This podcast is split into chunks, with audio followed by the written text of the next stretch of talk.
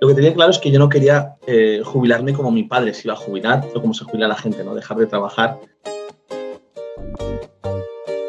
Episodio 35 del podcast Mastermind. Hoy tratamos el tema, ojo cuidado, gestión inmobiliaria aplicada a home staging. Espero haberlo dicho bien. Nacho García Rioja, muy buenos días, ¿qué tal? Buenas tardes. Buenos días, buenas tardes, no sé, no he comido todavía, pero buenas, buenas a todos, ¿qué tal?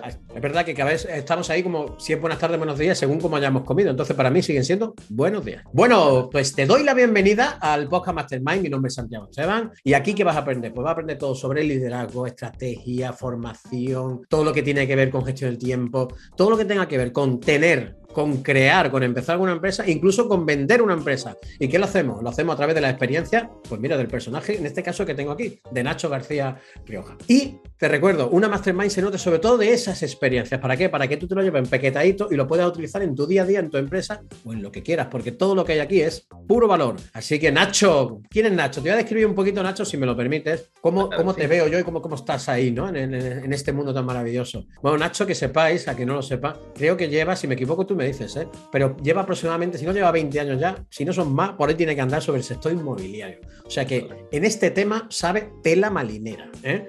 Ha creado, eh, si no recuerdo mal, si no son 20, por ahí tiene que andar, 20 empresas. Actualmente dirige 5. Este hombre después dice que no hay tiempo. Hola, hello, como dicen los guiris, ¿no hay tiempo de qué? O sea, imaginaros, pero para mí sobre todo es un referente en bienes raíces. Es creador de IDC, de, de inversor desde cero que es un programa que tiene muy personalizado para que desde nada, y te digo de verdad, ¿eh? literalmente desde cero, puedes aprender a invertir en bienes raíces. O sea que de lo que vamos a hablar hoy, por lo menos sé que tenemos a un referente en este tema. Si te gusta todo lo que estás escuchando, ¿qué es lo que único que te pido? Que te suscribas en el Apple Podcast, en Spotify, donde lo estés escuchando, en tu podcaster preferido, donde quieras. Ahí vamos a estar. También ir a desarrollatri.com barra podcast y están todos los podcasts. Y si ves que te gusta más vernos, pues te vas a YouTube, te suscribes a Desarrollatri y ahí estamos todos. Voy a respirar, ¿eh? lo he dicho todo muy seguido, que lo sepa. bueno, pues ya tenemos aquí a nuestro invitado y lo primero que siempre digo a, los que vienen al podcast, conocerlos un poco mejor. Entonces, te hago así tres preguntas en una y ya tú te explayas y lo diriges o lo pones como quieras. ¿Quién es Nacho? ¿En qué proyecto andas metido? Que es que tú no paras. Y sobre todo, ¿de dónde vienes? ¿Cómo es tu historia para, para llegar hasta aquí? Bueno, después de la presentación que has hecho, yo creo que sobran las palabras. Yo creo que ya está. Así que vamos a pasar al siguiente bloque sin ningún problema. te voy a resumir, pero muy rápidamente porque em, mi vida es, muy larga, pero es muy corta. O sea, al final es que no da tiempo para nada, ¿no? Bueno, sí da tiempo para muchas cosas, desde luego. Mira, eh, yo soy una persona que eh, soy emprendedor casi casi desde que me nacieron los dientes, como quien dice. A los 16 años me marché de casa, decidí hacer mi vida por mi cuenta, a los 16 años, casi nada. Y, he trabajado mucho tiempo para, para, empresas, o sea, para una fábrica de harinas, estuve trabajando muchísimos, muchísimos años, pero mientras tanto iba montando mis pequeñas empresas, mis pequeños negocios. Lo que tenía claro es que yo no quería eh, jubilarme como mi padre se iba a jubilar o como se jubila la gente, ¿no? Dejar de trabajar y justo lo que pasa muchas veces, que dejar de trabajar y te queda muy poquito tiempo de vida. Tenía claro que yo me quería jubilar a los 40 años. Bueno, pues esto se adelantó, esto pudo pasar a los 30, de hecho pasó. Yo ya no tenía ni que trabajar a los 30 porque ya tenía mi libertad financiera. ¿Cómo conseguí esto? Pues a base de los bienes raíces, a base de eh, la inversión inmobiliaria. Yo me formé un poquito eh, con, bueno, el libro que todo el mundo conocemos, ¿no? El de Padre Pobre, Padre Rico de Kiyosaki, ese fue el que me hizo chas. Y yo me compré mi primer piso con, con 23 años, el segundo con 24. Bueno, pues ahora ya son más, más o menos unos 24 inmuebles los que tengo en propiedad y gestiono cerca de 200. Esto, lógicamente, te da una trayectoria, ¿no? Te da una, una experiencia. La experiencia es la que yo he querido aplicar precisamente a la formación. Siempre he querido ser formador. Siempre digo a la gente, ¿por qué nos centramos en decir, es que esto no sé o no puedo? Vamos a cambiar esas dos preguntas por de qué manera puedo yo. Entonces, esa es la pregunta que yo me hice. ¿De qué manera puedo yo dar clases si yo no soy profesor de nada? Bueno, pues ¿de qué sé? Precisamente sé de bienes raíces, solamente como digo, por la experiencia. Y eso es lo que hice. Me puse a formar a inversores, a gente que quiere invertir. Invertir desde cero, como bien decías. Ese proyecto, ese proyecto de IDC es un proyecto maravilloso que lo que hace es eh, cambiar vidas, transformar vidas, gente que, bueno, pues que está trabajando en las empresas, que no se sienten valorados, valoradas, o que eh, ven que no tienen mucha más trayectoria porque ya están en un punto, bueno, pues que no pueden ascender más. Quizá el sueldo eh, ya esté limitado porque no van a, ganar más dinero tampoco. Eh, pero sobre todo es eso, que no tienes ya, no, te motiva, ¿no? La falta de motivación. Yo creo que tú también has pasado por eso en un momento, has dicho, quiero dar el salto, quiero trabajar para mí, quiero tener de alguna manera una tranquilidad económica Pues eso es lo que, lo que estoy haciendo ahora, precisamente, el, enseñar o acompañar más bien a la gente a que, a que consigan esto, ¿no? a que consigan esa tranquilidad financiera precisamente eh, por medio de los bienes raíces. Concretamente ahora, es curioso, justo estamos haciendo este podcast y justo estamos empezando un proyecto nuevo y es lo que decías, aplicado al homestaying, es decir, la inversión inmobiliaria aplicada al homestaying. ¿Qué es lo que está pasando con la gente que se dedica al homestaying? Antes de nada, ¿qué es el homestaying? Sí, eso, esa va a ser, te digo ya, si no respondes tú, ya la siguiente pregunta, oye, ¿esto qué es? Cuéntame qué es esto, de verdad. A ver, ¿qué es esto del homestaying? Pues, al final esto es decorar, decorar un inmueble y ponerlo bonito, ¿no? Yo siempre digo que es limpiar la manzana es, eh, pues un piso que está, el piso típico, piso de la abuela, que tiene las lámparas feas, que tiene las cortinas horribles, no tiene luz, que está oscuro, los, esos colores que ponían antes. Pues eh, con la técnica del homestaying lo que hacemos es neutralizar todos esos colores y hacer que le guste a la mayor parte de gente posible. No nos ha pasado a muchas personas de ir a esos hoteles que llaman boutique, a veces, ¿no? Que son como muy bonitos, muy claritos, con cosas grises, en blancas y así. Eso le gusta a todo el mundo. Entonces, cuando tú pones una vivienda así, es mucho más fácil venderla o alquilarla. ¿Y qué es lo que está pasando? Pues hay mucha gente que se dedica a hacer esto. Hay, gente muy buena y hay mejores. Pasa una cosa y es que les cuesta aplicar lo que es la gestión inmobiliaria al puro homestaying. ¿Y por qué? Todo esto es algo que tú trabajas muy bien, eh, Santi, y es el tema de, las creencias, del, eh, del desarrollo personal, de, saber que uno, que uno vale. ¿no? Entonces, yo en las formaciones tengo clarísimo que, tiene que haber crecimiento personal para que haya crecimiento profesional. Entonces, es algo que trabajamos mucho en toda la formación. En este caso, bajar esas creencias, primero hacerte creer que tú vales para esto y luego aplicar la gestión inmobiliaria. ¿Para qué? Para que no te limites solo a hacer la actividad de homestay, ¿no? de poner bonito una casa, sino que también puedas ayudar a tu cliente a, pues eso, a transmitir la vivienda, a venderla, a alquilarla, a hacer toda esa gestión. Y eso es lo que vamos a enseñar en esta formación, precisamente, en la, en la formación de IDC Staging, precisamente. Quizá los oyentes piensen que esto está como, como premeditado, nada más lejos de la realidad. O sea, nosotros hemos mandado un mensaje esta mañana que habitualmente Nacho y yo pues nos conocemos de hace un tiempo y nos formamos en el mismo sitio con, con Sergio Fernández en el Instituto de Pensamiento Positivo y de vez en cuando, oye, ¿qué tal? Y le he dicho, pues aquí grabando un podcast, eh, ahora te llamo. Ah, pues podía hacer yo. Perfecto, pues vamos a hacerlo. Y ahí aquí estamos. O sea, tal cual, ¿eh? aunque parezca increíble, pero es así. ¿eh?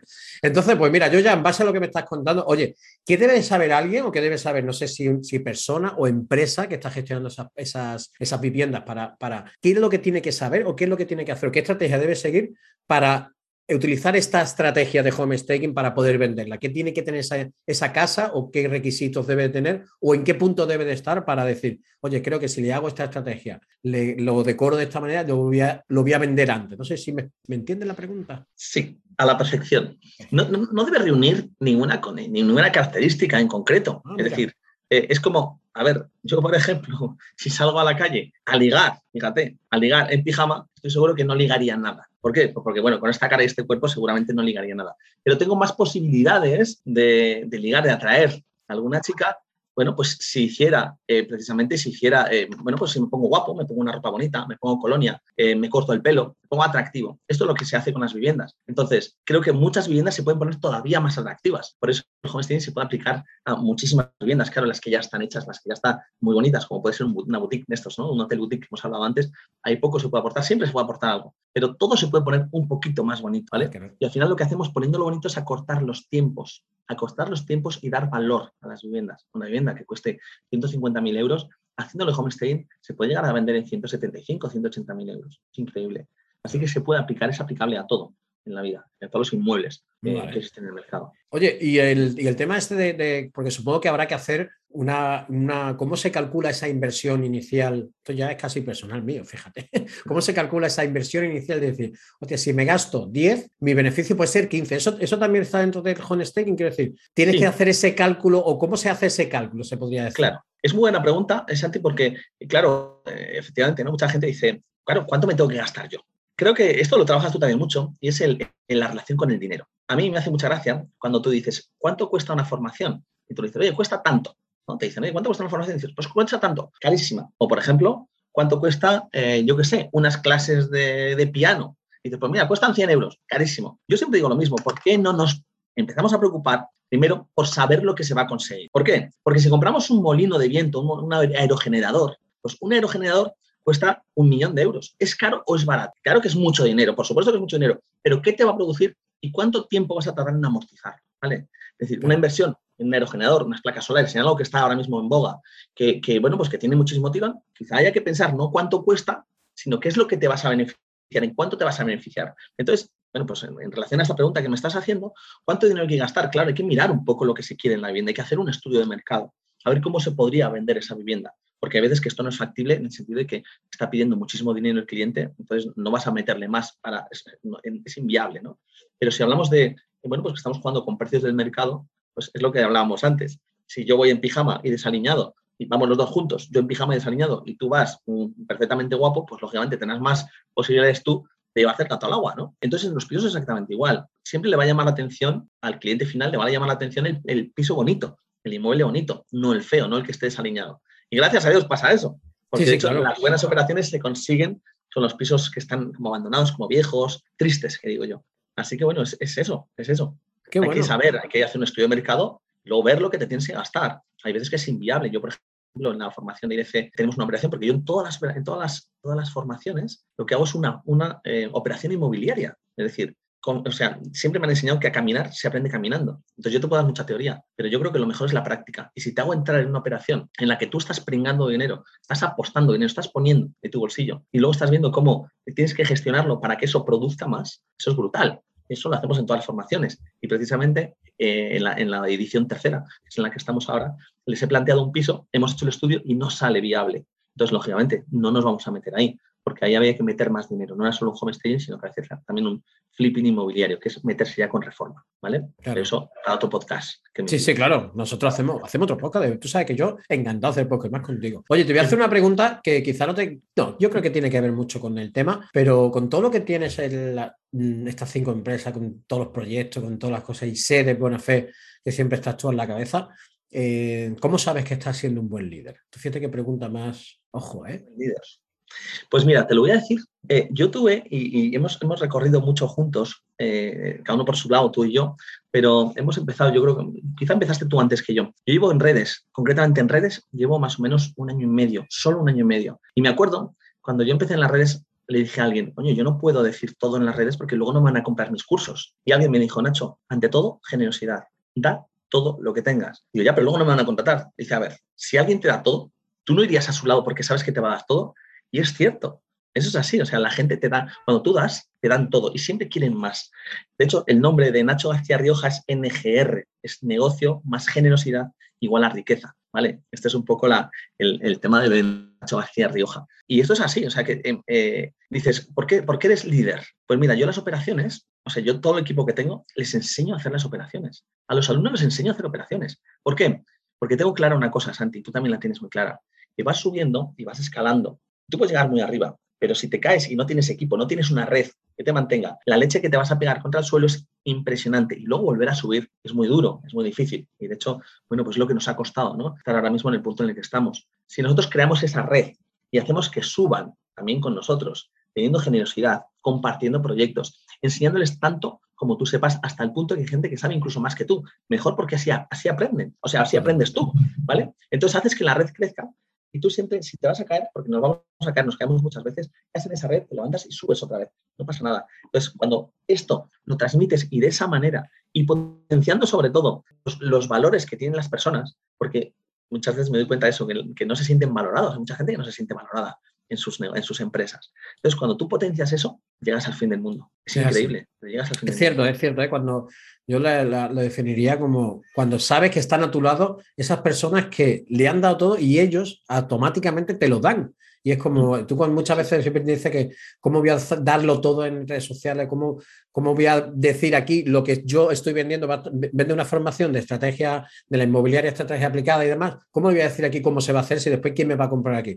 si lo estás dando ya entre comillas, lo estás dando todo en un podcast, pues imagínate si, lo, si, si eres contratado por alguien, pues das eso y todo lo que tenga detrás de, la nevera, como digo yo. Todo va a ser para ti. Es, así. es increíble y además es difícil no caer en la tentación de pensar, joder, si yo a este le enseño a vender, y me ha pasado, ¿eh, Santi? Me pasó con una chica, me pasó con una chica que le enseñé a vender pisos y luego me di cuenta que estaba vendiéndolos por su cuenta. Claro, directamente eh, se, marchó del equipo, ¿no? lógicamente, porque eso no, es la política que tenemos que llevar. Siempre pensamos eso, ¿no? Joder, si le enseño, igual se lo monta al lado. Bueno, claro que igual se lo monta al lado, pero si esa persona, lo que le estás dando apoyo y está viendo que está subiendo contigo, nadie se va a ir, porque en esta vida no es todo dinero. La gente necesita más que dinero. Y ese más que dinero precisamente es eso, es valorar a esa persona, es caminar con ella, es hacerle crecer no solamente profesionalmente, sino eh, personalmente. Así que yo creo que un buen líder lo que tiene que hacer es eh, pringarse, mojarse también y conseguir que la gente, eh, bueno, pues, pues, pues confíe en él, o sea, ganarte la confianza de la gente.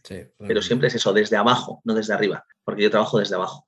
No, no, además es así. ¿eh? Un buen líder nunca tiene que estar en el mismo nivel y acompañando a todo el equipo para que, si el que se equivoca es el líder, que no sea no sea el cliente que te diga te equivocas, sino que tu equipo te diga, eh, por aquí no vayas, que creo que te... Ah, gracias. Y es donde un buen líder transmite esa confianza para que le digan ese tipo de cosas que muchas veces a los jefes, usualmente hablando de jefes como jefes, ahí no le digo nada que me va a echar la bronca. y un buen líder lo que tiene que hacer es eso, es pues eso, acompañarlo y que las personas que estén a su alrededor, pues eso, pues tenga la confianza suficiente para decirte esto no es así, o esto es así, o esta es mi opinión. Ya tú, pues decides lo que tienes que hacer.